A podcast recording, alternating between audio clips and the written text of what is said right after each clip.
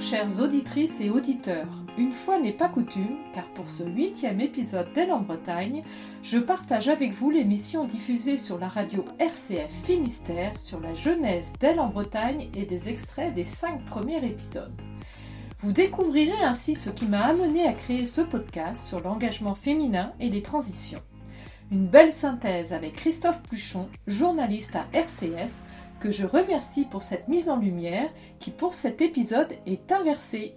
Je vous souhaite une très belle écoute à toutes et tous.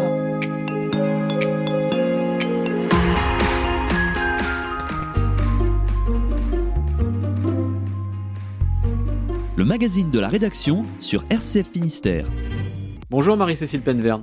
Bonjour Christophe. Alors on va parler avec vous d'une série de podcasts que vous avez lancés en, février. Alors des, podcasts qui mènent la cause des femmes et la cause environnementale, écologique, transition écologique, on, peut dire ça. Euh, vous avez eu envie de, créer des podcasts pendant le confinement, c'est ça? C'est exactement ça. Je dirais pendant le premier confinement, euh, j'en ai écouté beaucoup. Lors du deuxième confinement, je me suis dit bah, finalement pourquoi pas me lancer moi aussi et créer mon podcast il y a énormément de podcasts euh, faits par des femmes pour défendre la cause des femmes. Euh, et vous aviez envie de créer les vôtres là Alors oui, euh, c'est vrai que moi j'ai deux sujets hein, de, prédilection qui sont les femmes et la transition écologique. Et c'est vrai qu'au travers de l'envie de créer ce podcast, je me suis dit ben, pourquoi pas allier les deux? Et l'idée en fait c'est de mettre en avant des engagements de femmes pour certaines qui vont même jusqu'à faire bouger les lignes, et aussi euh, dans le cadre de la, transition écologique telle qu'on la vit ou on va la vivre dans les années à venir. Le domaine de l'environnement, moi, m'intéresse hein, depuis euh, de nombreuses années. Euh, puisque ça fait, euh, ça fait maintenant longtemps hein, qu'on parle justement de, réchauffement climatique. Euh, j'ai le souvenir également en 2003 d'avoir eu une sensibilisation via mon entreprise. Bon, je me suis aussi, aussi hein, occupée de la démarche qualité environnementale de l'entreprise. Donc voilà, j'ai commencé à être initiée, on va dire, à la démarche. Ensuite, tout ce qui est rapport du, GIEC, suivi de certaines associations ou certains euh, impact aujourd'hui de l'activité humaine sur, euh, sur, le climat m'a toujours intéressé, impliqué et m'interpelle de plus en plus. Donc euh, c'est vrai que mettre ça en avant aussi dans mon, dans mon podcast peut peut-être amener à, à, une prise de conscience ou alors à interpeller ou à générer un peu de curiosité par rapport à ça et, et peut-être se dire ah bah oui finalement moi ben, qu'est-ce que je fais par exemple par rapport aux déchets? Il y a des choses toutes simples à faire hein, par, rapport, par rapport aux déchets. Est-ce que finalement, ben, ça peut peut-être inciter à, euh, œuvrer euh, justement pour diminuer notre impact sur la planète, puisqu'aujourd'hui la, problématique elle est là, hein, c'est euh, l'empreinte, notre empreinte écologique hein, qui est trop importante par rapport aux capacités de la planète. Donc voilà, s'interroger sur bah, qu'est-ce qu'on peut mettre en place pour, pour faire en sorte que les générations futures puissent vivre sur une planète saine, prospère et la cause des femmes. Bon, c'est les femmes qui font des choses mais qui ne sont pas forcément mises en valeur, mais on peut dire la même chose des hommes aussi.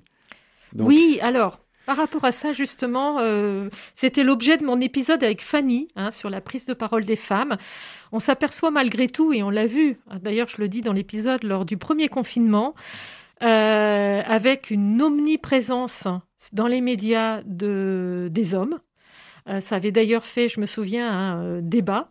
Euh, et c'est vrai que les femmes, et d'ailleurs Fanny le dit, hein, puisqu'elle travaille notamment, elle a été bénévole hein, sur le TEDx de Rennes. Donc le TEDx, ce sont des conférences très courtes, très percutantes, sur des sujets aussi très variés. Et donc Fanny était amenée à rechercher en fait des intervenants. Et dans ce cadre-là, la grande majorité c'était des hommes. Euh, et, euh, et, quand elle allait vers les femmes, les femmes disaient ah ben non, moi j'ai rien à dire, mais de toute façon ce que je fais, je le fais parce que ben voilà, euh, c'est normal. Et voir des hommes, elle pouvait par contre à l'opposé, certains hommes pouvaient carrément lui écrire en lui disant bah voilà, moi je peux parler de tout, je veux juste faire un TEDx. Donc c'est vrai que je pense que les, les, femmes en fait sont, on va dire je pense qu'après, voilà, c'est sans doute l'évolution aussi un petit peu de, la société, mais et de la place des femmes euh, sont peut-être moins visibles aujourd'hui euh, et puis depuis toujours hein, dans la société. Donc moi, c'est vrai que la, cause des femmes, c'est quelque chose qui m'anime et je pense sincèrement que pour les années à venir, voire les décennies à venir, le rôle et la place des femmes est primordial dans l'évolution que nous allons connaître. D'ailleurs, on s'aperçoit hein, qu'il y a de plus en plus de femmes là qui émergent. Euh, je pense que les femmes, elles ont une intuition, une sensibilité qui fait que euh, ben, euh, voilà, elles ressentent les choses peut-être différemment et peut-être plus en accord avec ben voilà ces sujets de transition écologique, de planète, de, de, de préserver, de préservation. Euh, et, c'est là où je pense que les femmes, euh, dans les années à venir, euh, voilà, elles vont jouer un vrai rôle. Et accompagner ça au travers de mon podcast, ben voilà, ça me, moi, ça m'anime. Fanny, quels seraient alors tes conseils en quelques phrases pour la prise de parole en public des femmes? Alors, le premier conseil, ça pourrait être déjà de d'oser parce que souvent on se retient, on prépare, euh, etc. Et puis euh, le moment venu, on n'ose pas euh, utiliser une citation, une métaphore, etc. Poser des questions aux autres. On se dit oh là là, non ça va peut-être faire bizarre, etc. Donc vraiment de d'oser être soi, d'oser mettre un peu d'audace dans ses, ses prises de parole. Et ça, ça se travaille, ça s'outille, et un bon bouquin ou une bonne formation euh, peut faire l'affaire pour euh, vous donner les clés. Vous les rencontrez comment ces femmes? Alors les, interviews sont réalisées à distance, mais vous les connaissez déjà ou alors euh, vous les contactez parce que vous avez envie euh, de parler de, ce qu'elles font, parce que c'est intéressant, ça mérite d'être connu. Alors oui, pour certaines je les connais déjà, je connais déjà leur engagement, donc c'est vrai que dans ces cas-là c'est très facile.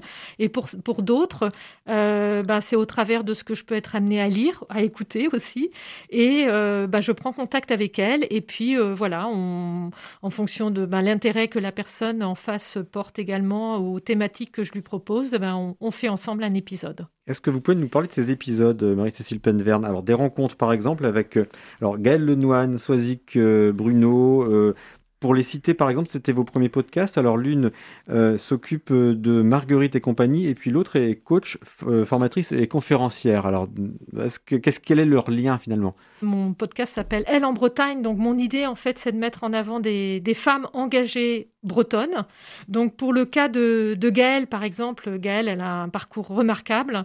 Euh, c'est quelqu'un que j'ai été amenée à connaître l'année dernière, euh, qui euh, était encore en train de lancer son projet et en une année, elle, elle, a, elle a fait un parcours formidable, hein, puisque maintenant elle rayonne hein, sur toute la France. Qu'est-ce qu'elle fait exactement? Alors en fait, Gaëlle, comme on dit, elle coche toutes les cases hein, de cette transition écologique, puisqu'elle propose des, des produits périodiques pour les pour les femmes qui sont euh, biologiques, euh, éthiques, euh, solidaires et responsables. Donc, elle coche toutes les, toutes les cases pardon, donc de l'économie sociale et solidaire et pour la santé des femmes. Alors, Soisic Bruno, donc coach, hein, je le disais, formatrice. Oui, alors Soisic, en fait, c'est un autre profil. ce que j'ai voulu mettre en avant dans le cadre de Soisic, c'est justement sa reconversion parce que Swazik travaillait dans une entreprise où elle s'y retrouvait euh, plus forcément. Donc elle a fait euh, le grand saut euh, se lancer à son propre compte. Et au début, elle a cherché à savoir un petit peu vers quoi s'orienter et elle a découvert en effet hein, ses activités de coaching, de formatrice, de conférencière qui lui vont très bien. Et aujourd'hui, elle en a fait son métier. Alors on parle aussi dans vos podcasts, il y en a cinq hein, pour l'instant, ces podcasts Elle en Bretagne, Marie-Cécile Penverne. on parle des déchets, on parle de l'alimentation également. Oui, alors tous ces sujets, en fait, hein, font partie pour moi de, bah, de, la transition que l'on vit aujourd'hui. Hein. Alors, euh, en effet, le dernier, hein, Nathalie Bellion, en fait, qui, elle, s'est engagée dans une démarche de zéro déchet. Donc, je trouve ça plutôt intéressant parce que le zéro déchet, ça fait un petit peu peur. On se dit, mais non, moi, je j'envisage pas de ne plus avoir de poubelle chez moi. Donc, comme elle l'explique, ce n'est pas forcément aller jusque-là. Mais par contre, on peut euh, très bien s'interroger aujourd'hui sur toutes sortes d'emballages ou de, ou de produits que l'on utilise qui pourraient être remplacés ou qui pourraient ne plus être utilisés. Et donc, dans ce podcast, euh, Nathalie met ça en avant, mais tout en montrant que c'est tout à fait réalisable, que ça permet en plus de se retirer une certaine charge mentale. Je pense par exemple notamment peut-être parfois pour les femmes. Et puis, ça permet de faire réellement des économies. Oui, tout à fait. C'est vrai que par rapport à quand on, quand on est dans le coaching, comme ça, on cherche à accompagner les gens, mais aussi à les révéler d'interview que tu as fait, tu précisais, ce qui est important, c'est que les gens fassent non pas appel à leurs compétences, et c'est souvent pour ça qu'on est formé, mais fassent appel plutôt à ses talents. Mmh, mmh. Ouais, alors on, mélange souvent les, les, deux, c'est vrai. Alors moi j'ai pas mal de gens, euh, enfin ça arrive qu'il y ait des personnes qui m'appellent, qui me demandent qu'est-ce que je dois faire, j'hésite, est-ce que je fais du coaching ou un bilan de compétences. Et alors je dis, ben, en fait, tout dépend de là où on en est. Il n'y a pas un qui est mieux que l'autre. Hein. C'est une question de chemin, de qu'est-ce qu'on veut vraiment. Les compétences, ça se développe, ça s'acquiert. Et ça, euh, comment on va faire tout ça? Ben en allant chercher ses talents. Et ses talents, c'est quoi? Ben c'est des choses qu'on a tous de façon innée. Et là, pour le coup, ben, ça peut être euh, notre curiosité, ça peut être notre capacité d'apprentissage, ça peut être notre persévérance.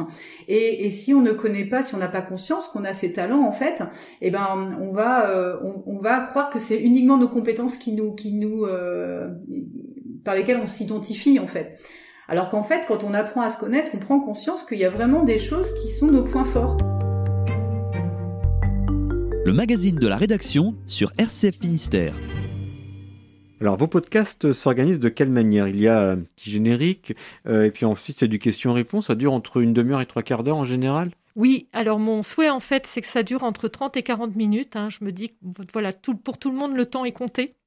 Donc euh, je me dis que 30-40 minutes, ça correspond à un trajet. L'intérêt en fait du podcast. Un trajet en voiture, c'est ça Voilà, par exemple, d'un trajet ou d'une activité sportive ou, on peut aussi utiliser en cuisinant, enfin en faisant autre chose. Vous pensez donc déjà à l'auditeur? Oui, tout à fait, tout à fait. Donc je me dis voilà, en, une, demi-heure en une fois, c'est tout à fait envisageable, ou alors en deux fois, et ça permet de, traiter. Euh, assez rapidement, on va dire, un sujet. Donc voilà, c'est mon souhait de faire ça en 30 ou 40 minutes. Et ensuite, oui, euh, donc il y a d'abord un entretien préalable où on fait connaissance et puis on cale un petit peu les sujets. Et ensuite, on passe à l'enregistrement. Et en général, j'enregistre entre 45 minutes et une heure.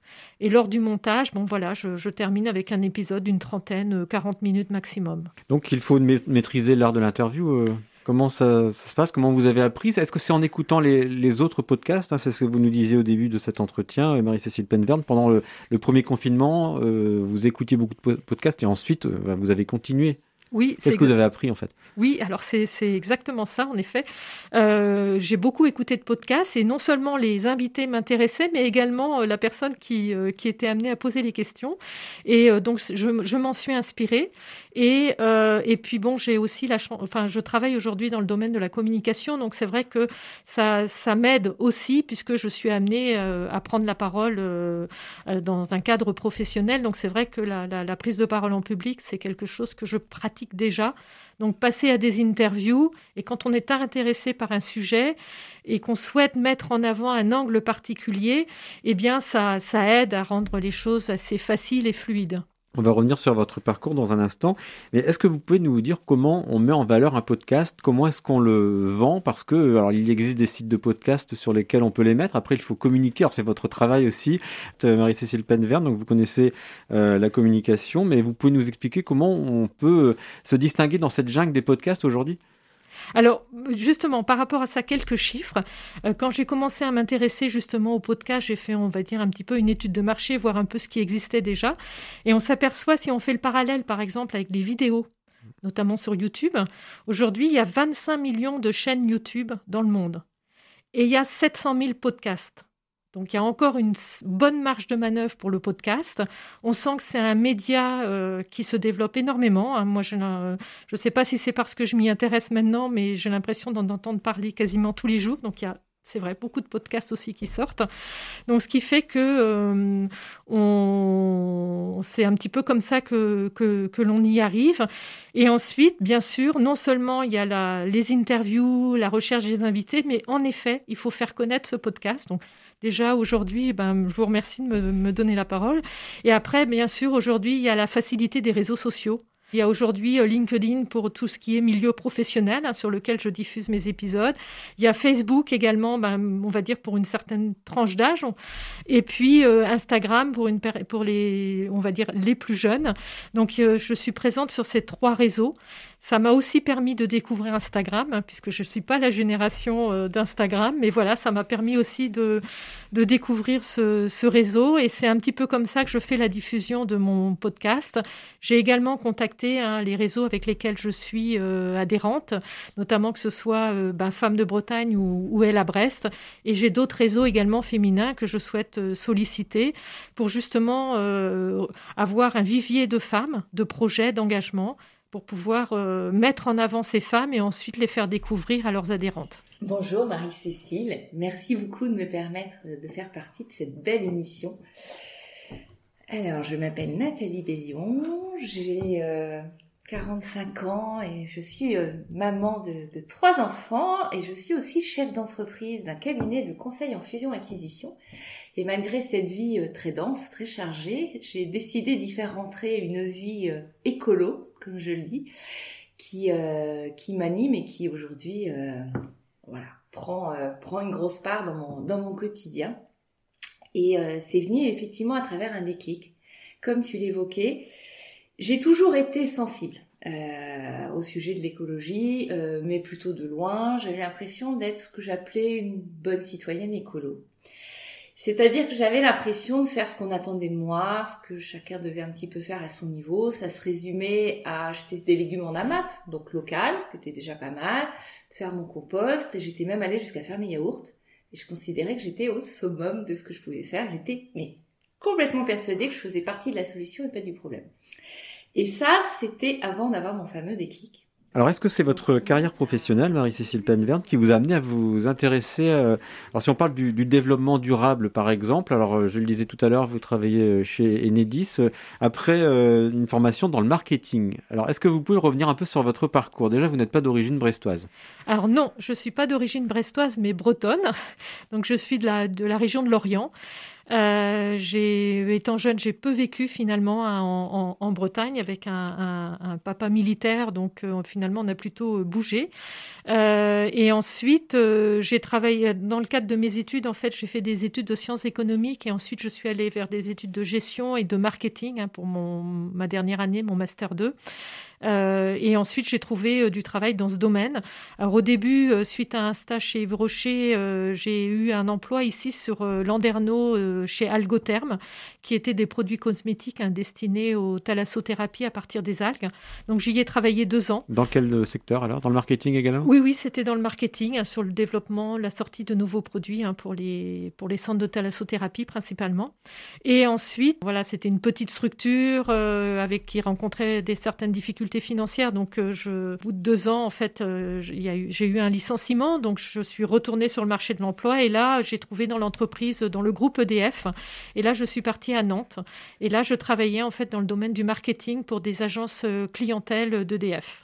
Et ensuite, euh, j'ai poursuivi ma carrière hein, chez, EDF en allant ensuite sur Poitiers et nous sommes arrivés sur Brest en 2003. Étant dans un grand groupe, euh, j'ai eu la chance de pouvoir faire plusieurs métiers, donc de découvrir notamment l'environnement hein, au travers des, des, normes ISO 14000, puisque j'ai été un moment, euh, quelques années, ingénieur qualité environnement et ensuite euh, glisser sur des fonctions un petit peu de relations externes, en charge également de la RSE, donc qui est la responsabilité sociale de l'entreprise. Ça fonctionne comment ça d'ailleurs, la responsabilité sociale de l'entreprise? Alors la responsabilité sociale de l'entreprise, en fait, c'est tout ce que l'entreprise peut, peut faire pour euh, la cause sociétale qui contribue à, euh, par exemple, dans le cadre de l'entreprise où je suis maintenant, hein, qui est Enedis, une filiale d'EDF, de, euh, qui contribue en fait, eux, à l'insertion. Donc on travaille beaucoup sur l'insertion des jeunes au travers de partenariats, euh, à l'inclusion numérique, accompagner les personnes qui ont des difficultés avec l'informatique, justement à accéder autant à l'emploi, mais également à leur démarche personnelle, et également euh, tout ce qui peut être, euh, par exemple, le handicap. On travaille aussi beaucoup sur le, sur le handicap, la précarité énergétique. Donc tous ces sujets un petit peu plutôt sociaux que l'on souhaite accompagner au travers de partenariats, de soutien, qui parfois peut être des soutiens matériels, mais aussi bien sûr des soutiens financiers. Mes activités professionnelles m'ont amené parfois à rencontrer justement, par exemple, dans, on parle de Gaël Lenoal, c'est dans le cadre d'un partenariat hein, que, j'ai été amenée à rencontrer euh, Gaël. Donc tout, cela, est lié, c'est clair. Alors je m'appelle Gaëlle Lenohan, j'ai 44 ans. Et euh, j'ai été orthophoniste pendant 18 ans en neurologie et en cancérologie, pendant 10 ans à l'hôpital et puis 8 ans euh, dans un cabinet en libéral. Toujours avec cette spécialité neurologie-cancérologie. Et quel a été ton déclic justement pour t'intéresser à ce sujet sur la menstruation des femmes en 2012 Alors en 2012, euh, c'était l'économie de la boxe qui naissait. Et euh, en voyant un petit peu tout ça arriver, on pouvait s'abonner pour recevoir des chaussettes, des collants, des caleçons. Je me suis dit, mais s'il y a bien une chose qu'on doit recevoir tous les mois dans sa boîte aux lettres, enfin une chose qui est indispensable tous les mois, ce sont les produits menstruels. Alors j'ai commencé à bosser un petit peu l'idée. Je pense que c'était trop tôt. Euh, voilà, j'ai laissé tomber. Euh, économiquement, j'arrivais pas à voir euh, comment ça pouvait marcher. Puis j'étais orthophoniste, j'avais autre chose à faire aussi. J'étais toujours passionnée par mon métier. Donc c'est resté dans un coin de la tête. Voilà. Et c'est en 2017 en fait, quand j'ai vu les études de l'ANSES sur Le magazine de la rédaction sur RCF Finistère. Vous faites partie d'associations aussi, hein, vous, vous, le disiez, donc euh, Ella Brest et Femmes de Bretagne. J'aimerais qu'on qu'on les présente et puis que vous nous disiez pourquoi vous êtes dans ces associations alors oui, tout à fait. Donc euh, Femmes de Bretagne, en fait, hein, c'est une association euh, qui, elle, rayonne, comme, elle, ça est dit dans son nom, euh, sur toute la Bretagne, pour justement, là aussi, euh, accompagner les femmes euh, qui ont des projets euh, mais aussi les accueillir hein, sur, sur la Bretagne. Donc, euh, et puis organiser, hein, il y a des, des, correspondantes hein, sur chaque territoire, organiser des réunions en local. Donc, euh, entre femmes, euh, mettre en avant, par exemple, là, je pense à Femmes de Bretagne, par exemple, qui fait des ateliers sur Instagram ou alors des conférences sur euh, le développement personnel aussi ou sur des domaines industriels ou professionnels. Donc, Femmes de Bretagne a une vraie présence, une vraie dynamique sur, euh, sur le territoire en Bretagne. Ils sont connue quasiment partout. Euh, donc voilà, Femmes de Bretagne, dont je suis adhérente. Et aussi une autre association, euh, donc qui elle est beaucoup plus locale, puisqu'il s'agit d'Elle à Brest, euh, dont je suis adhérente depuis très longtemps, hein, ça fait une dizaine d'années. Et Elle à Brest, en fait, ce qui est intéressant aussi dans cette association, c'est bah, voilà, le rayonnement des femmes sur le territoire au travers de notre contribution à des projets de Brest Métropole, mais aussi de d'autres réseaux, par exemple masculins, avec lesquels nous travaillons, les DCF euh, ou autres. Donc, euh, et autre chose intéressante chez femmes, chez euh, à Brest, c'est que il y a une volonté d'accueillir les femmes qui arrivent sur le territoire de Brest qui parfois euh, quittent un emploi euh, parce que c'est un suivi de conjoint. Donc elles arrivent à Brest et l'idée en fait d'elle à Brest, c'est d'accueillir, euh, alors souvent c'est sous forme d'un déjeuner, d'accueillir ces femmes, leur expliquer un petit peu qui on est, l'environnement brestois. Les, les voilà, si elles sont intéressées, elles adhèrent et ensuite elles peuvent bénéficier justement du réseau de toutes les adhérentes d'elle Brest pour les accompagner, mais aussi peut-être les aider à retrouver un emploi. Vous avez déjà vous savez déjà qui vous allez interroger pour les prochains épisodes de, de votre podcast dont on rappelle le, le nom, Elle au pluriel, en Bretagne? Oui, alors euh, le prochain, en fait, le prochain interview, je l'ai fait l'enregistrement la mardi soir. Donc ce sera Anne-Laure Hamon. Donc c'est une jeune femme hein, d'une trentaine d'années, originaire de Carhaix, euh, qui a lancé depuis 2016 à peu près euh, les âmes de Bretagne. Donc c'est un projet aussi très intéressant parce que en fait ce sont des jeunes qui ont été amenés pour leurs études à quitter la Bretagne. Euh, donc, en l'occurrence, là, la personne est allée faire ses études à Paris. Et dans ce cadre-là, elle est aussi amenée, au travers d'échanges, à, aller à l'étranger. Et comme elle dit, que ce soit à Paris ou à l'étranger, quand elle disait qu'elle était bretonne, on lui disait Ah, les Bretons, vous êtes tous fiers d'être Bretons. Euh, euh, mais qu'est-ce que vous avez, vous, les Bretons? Quand on va à un événement, il y a toujours un Gwenadu. et elle s'est rendue compte, en fait, que ben, elle savait pas trop répondre aux questions qu'elle était bretonne, mais que finalement, euh, la culture, l'histoire, la langue, euh, la les danses bretonnes, les musiques bretonnes, elle connaissait pas finalement euh, si bien que ça.